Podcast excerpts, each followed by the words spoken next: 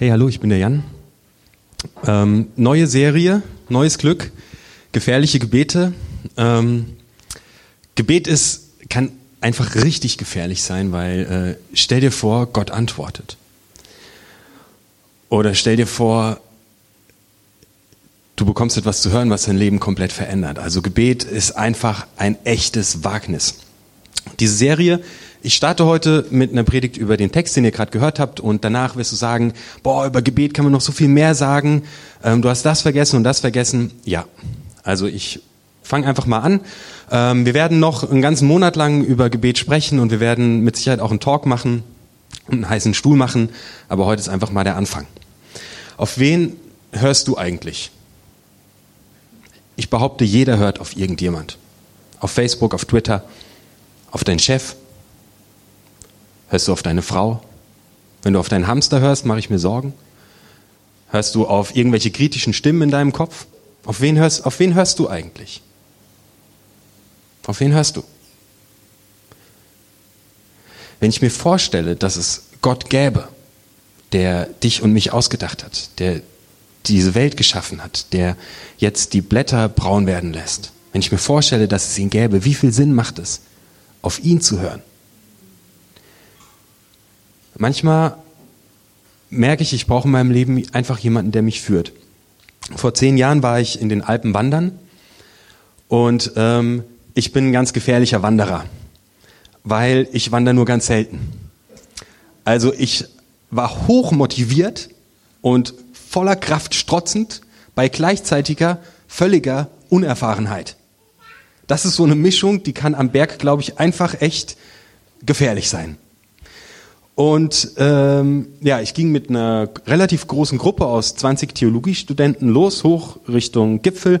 Und wir waren schon drei, vier Stunden unterwegs. Und wir waren auf der letzten Station, bevor es hochgeht, ähm, auf den Gipfel. Und äh, derjenige, der uns geführt hat, sagte, Leute, ich habe gedacht, wir kommen schneller voran, wir müssen leider an dem Punkt hier umkehren. Sonst schaffen wir den Bergabstieg nicht mehr, werden den Bus verpassen, der uns zurück zum Hotel bringt. Ich so, nee, kann ja wohl nicht wahr sein. Dann meldete sich einer, ja, hey, ich kenne mich auch ganz gut aus in den Bergen und so. Mit drei, vier Leuten, die erfahrene Bergsteiger sind, traue ich mir zu, dass wir da noch hochgehen. Ich so, jo, hier bin ich. Alles klar, los geht's. Und sind wir hochgegangen. Die Zeit war knapp, wir mussten zügig hoch. Es war recht steil, also das war nicht mehr Wandern, sondern das war wirklich dann Klettern. Keine Steilwand, aber Klettern. Und wir klettern hoch und wir stehen oben auf dem Gipfel. Und es war der Hammer. Es war traumhaft. Die Aussicht, ich und noch zwei andere Leute ähm, haben es geschafft. Wir waren einfach oben. Wir konnten auch nur eine Minute oben sein. Dann mussten wir wieder runter, weil der Bus fuhr. Okay, und unser Führer stieg halt zuerst runter und ich war nach ihm dran als Mittlerer. Und ich klammer mich in den Felsen und ich suche mit meinem linken Fuß nach Halt und ich taste und ich merke, wie mein ganzer Körper selbst so hart wie der Stein wird, der um mich herum ist. Und auf einmal schaue ich runter in die Tiefe und mir wird nur noch schlecht und ich kann mich nicht mehr bewegen. Und ich musste feststellen, dass der Abstieg viel, viel, viel schwieriger ist wie der Aufstieg. Und ich habe um Hilfe gerufen. Und äh, Christian, der uns auf den Berg hochgeführt hat, ist dann wieder vom, der war schon unten am Fuß des Gipfels, dann wieder hochgeklettert und hat jeden einzelnen meiner Füße gelenkt, richtig gepackt und hat mich von diesem Gipfel runtergeholt und danach noch den anderen. Und dann ging es ab runter ins Tal. Auch heute, wenn ich dem begegne, einmal im Jahr sehe ich den Christian, sofort äh, ist dieses Thema total präsent. Der hat mich am Berg äh, einfach, der hat mich einfach gerettet. Der hat mir den Arsch gerettet. Der hat mich da runtergebracht. Das war der absolute Hammer. Ich wusste auch, äh, ich, ich glaube, so ist das mit Gott auch. Manchmal brauchen wir einfach jemanden, der uns führt, der uns den nächsten Schritt zeigt. Ich wusste in etwa, wo ich hin will. Ja, also ich wollte runter. Die Richtung war klar. Und ich wusste auch, ich will nicht zu schnell, sondern ich will einfach heil unten ankommen. Also so, die Richtung hatte ich schon klar. Aber ich brauchte einfach jemanden, der mir hilft, meine Füße richtig zu setzen. Manchmal erlebe ich so ein bisschen verzweifelte fromme Christen, die sagen, ich weiß nicht, wo ich in meinem Leben hin soll, Gott hat mir nicht gesagt, was ich machen soll. Okay. ich glaube, es ist voll wichtig, dass wir selbst uns ein Bild davon machen, wo es in unserem Leben hingeht. Und dass wir das mit Gott zusammen machen. Aber Gott hat uns ein Gehirn geschenkt, das uns träumen lässt, das uns eine Vision entwickeln lässt, das uns eine Richtung finden lässt. So wie ich, ich wollte nach unten. Aber Gott ist da und geht mit uns mit. Manchmal schenkt er auch einem ein klares Ziel und geht das mit. Aber manchmal ist auch einfach an uns dran zu arbeiten. Okay. Ich, äh, lange Rede. Ich steige mal in die Story ein. Als dieser kleine Samuel, ähm, sechs, sieben Jahre alt, schätze ich, wurde von seiner Mutter äh, zu Eli gebracht, einem Priester am Heiligtum. Man glaubte damals, dass Gott in einer Kiste wohnt. Und ähm, diese Priester, die ähm, dienten Gott in der Kiste, indem sie den Menschen halfen, die Opfer brachten, indem sie für die Menschen beten, beteten, sie waren Seelsorger. Und dieser kleine Junge kommt dort an und wird dort ausgebildet zum Priester. Und ich stelle mir vor, wie er abends in seinem Bett liegt und, und Kinder denken die Sache so klar und er fragt sich,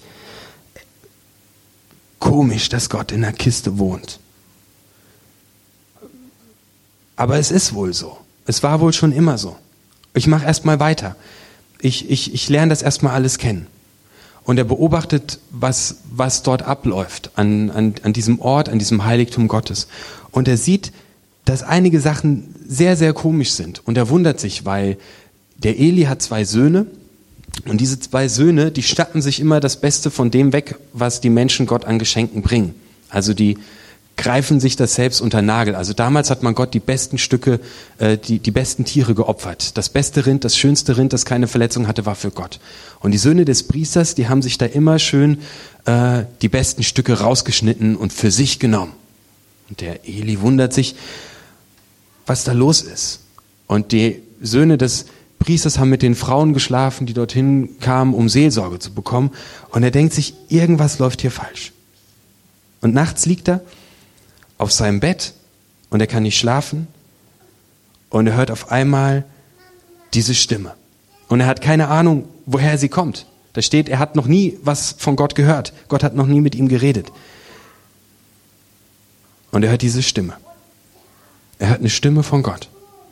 Wenn ich mir den Samuel anschaue, finde ich das total interessant. Das ist ein kleiner sechsjähriger Junge und er wird die Geschichte Israels prägen wie, wie kein anderer. Der wird den ersten König salben den König Saul, danach David, damit, danach Salomo. Der ist eine, eine prägende Gestalt. Die ganz, seine ganze Geschichte, die ganze Geschichte, die er jetzt mit Gott gehen wird, beginnt mit einer Stimme, die er als kleiner Junge nachts in seinem Bett hört. Dasselbe haben wir bei Mose.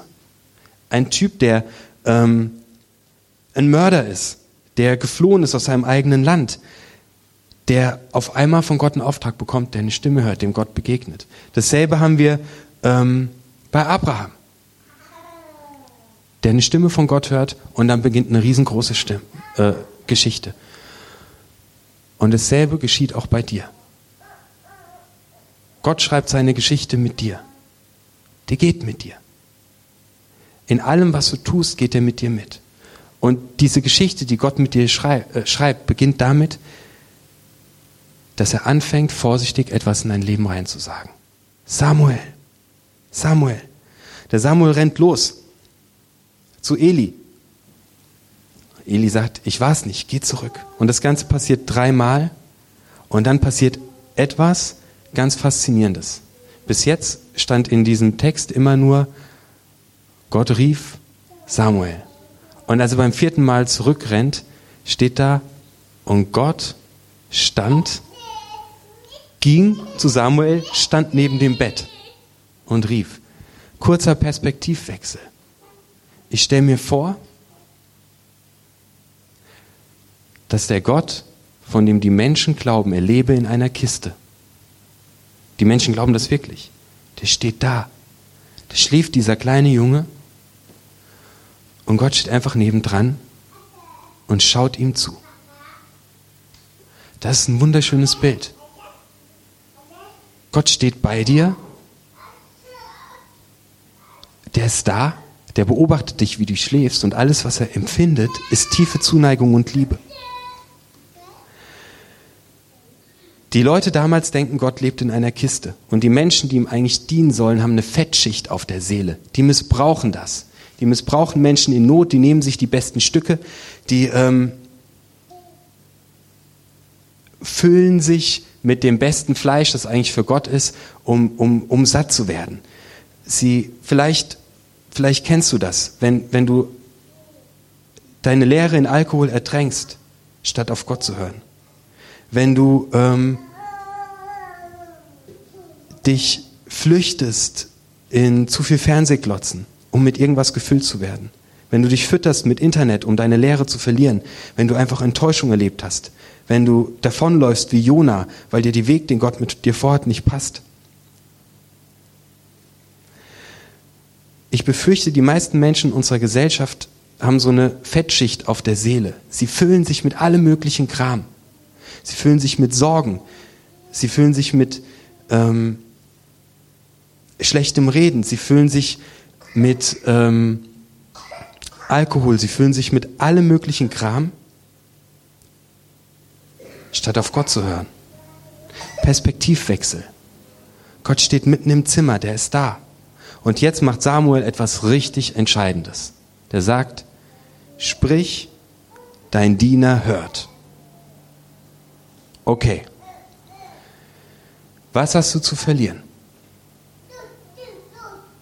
Was hast du zu verlieren? Ich will dich einfach mal einladen, in dein Gebetsleben diesen Satz mit einzubauen. Wenn du merkst, in deinem Leben läuft dies und das und jenes schief und es kotzt dich selbst an, dann fang dein Gebet an mit, hier bin ich, dein Diener hört. Das ist richtig gefährlich. Glaub mir, das ist richtig gefährlich. Ich war in einer Lebenssituation während meines Theologiestudiums, wo ich nur noch gerannt bin, wo ich nur noch versucht habe, irgendjemand zu sein und ich habe mich selbst so angekotzt. Und dann habe ich ein Gebet gesprochen, das habe ich kurze Zeit später bereut. Ich habe gesagt, Gott, wenn es dich gibt, dann mach mich bitte gesund und wenn es weh tut. Und es hat wehgetan. Es hat richtig wehgetan. Gebete können gefährlich sein. Ich will dich heute einladen zu beten. Sprich, Herr, dein Diener hört. Damit fängt jede große Veränderung an. Bei Samuel, bei Abraham, bei Mose, bei dir. Vielleicht bist du dir gar nicht sicher, ob es Gott überhaupt gibt. Dann fordere ihn heraus. Hey Gott, wenn es dich gibt, ich bin hier. Ich höre. Das Geile ist, er steht neben deinem Bett. Wie bei Samuel. Und guckt dir zu. Wie ist das eigentlich, wenn Gott redet? Also, Jetzt rede gerade ich. Und damit beeinflusse ich deine Gedanken. Du denkst vielleicht gerade sowas wie, wie lange predigt er noch? Oder ob der Andreas nachher wieder gute Musik macht, wenigstens. Oder ich beeinflusse auf jeden Fall in irgendeiner Form gerade deine Gedanken. Ähm, Gott, mit Gott funktioniert das genauso. Gott beeinflusst unsere Gedanken, unsere Gefühle. Er tröstet, er kann uns vorsichtig auf die Schulter tippen. Er gibt uns Wegweisung. Manchmal schenkt Gott uns einfach richtig gute Ideen. Und wir denken so, bah, geil, wo kommt diese Idee her? Manchmal kriegen wir ein tröstendes Wort. Manchmal fühlen wir, wie Gott uns einfach den Arm auf die Schulter legt. Manchmal kommt er in Form einer guten Freundin, die ein wertvolles Wort für uns hat.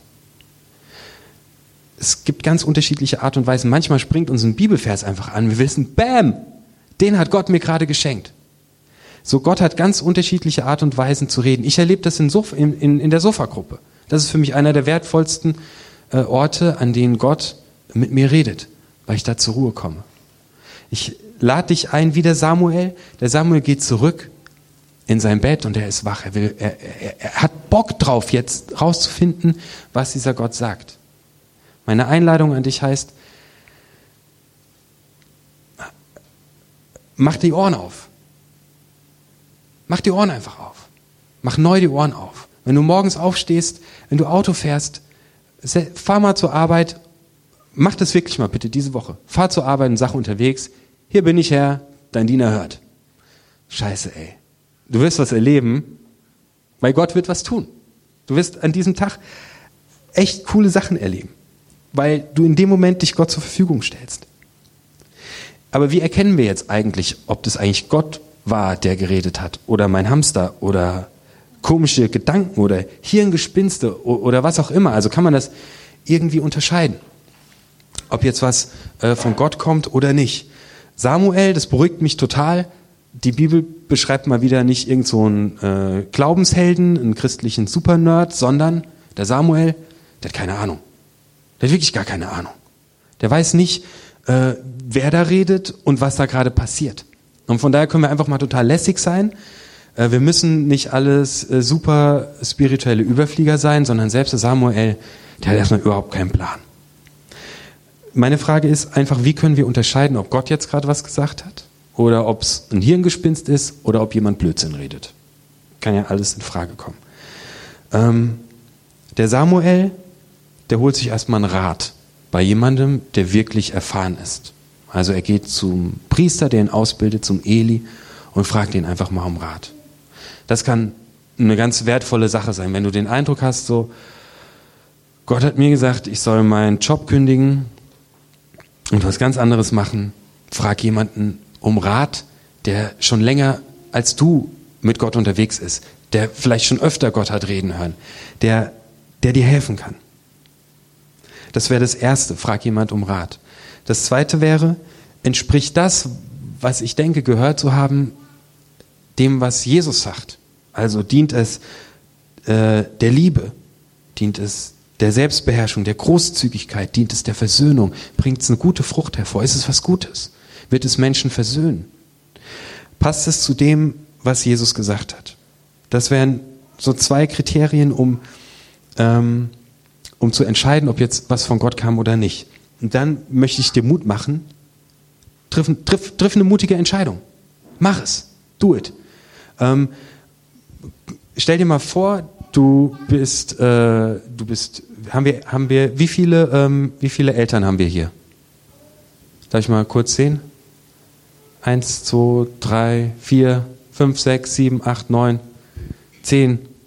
Also stellt euch mal vor, ihr habt ein 18-jähriges, einen 18-jährigen Sohn, also sagen wir, der ist 21. Ihr habt einen 21-jährigen Sohn und der kommt morgens, ist ja schon der Hammer, dass er noch zu Hause wohnt, also der kommt morgens, äh, sagen wir mal, er ist 35 sagen wir mal, er ist 35 und er kommt morgens runter, du hast ihn gerade geweckt, weil er muss ja zur Arbeit, also du hast ihn gerade geweckt, weil er muss zur Arbeit. Und er kommt runter und er sagt, Mama, soll ich die roten oder die grünen Socken anziehen? Mal abgesehen davon, dass man keine roten oder grünen Socken trägt, geht gar nicht, oder? Sondern Eltern wünschen sich ja, dass ihre Kinder selbstständige Entscheidungen treffen. Sie haben ihren Kindern das ganze Leben lang was mitgegeben und der größte Erfolg ist eigentlich, wenn ein Kind vor dir steht und sagt, ich möchte das so und so machen. Dann feierst du. Das ist der Hammer. Und ich denke, dass Gott genauso ist.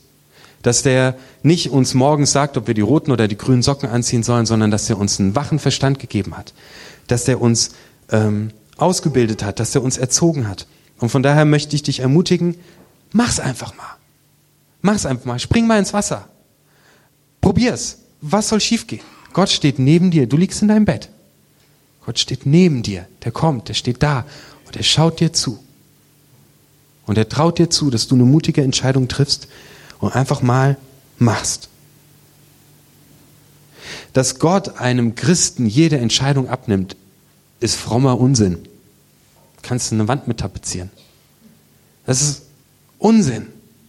Steh nicht rum und sag, Gott hat mir nicht gesagt, was ich mit meinem Leben machen soll. Bringt nichts. Triff eine mutige Entscheidung. Mach was. Tu es. Und bete gleichzeitig. Hier bin ich Gott. Ich höre. Und wenn es weh tut, ich werde es tun.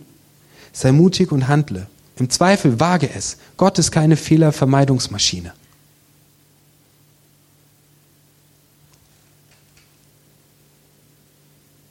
Das größte Risiko ist das, was wir nicht eingehen. Pierre hat vor ein paar Wochen gepredigt über die Stelle, wo, wo Gott etwas zu Josua sagt, ich bin bei dir in allem, was du tust. Also,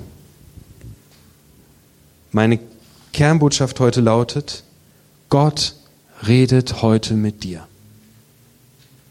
Fordere ihn heraus. Wenn du im Auto fährst, wenn du duschst, wenn es dich gibt, vielleicht ist das dein Level, wenn es dich gibt, dann sag was zu mir, ich, ich, ich werde zuhören. Wenn du schon mit Gott unterwegs bist, Sprich, Herr, dein Diener hört. Was hast du heute mit mir vor?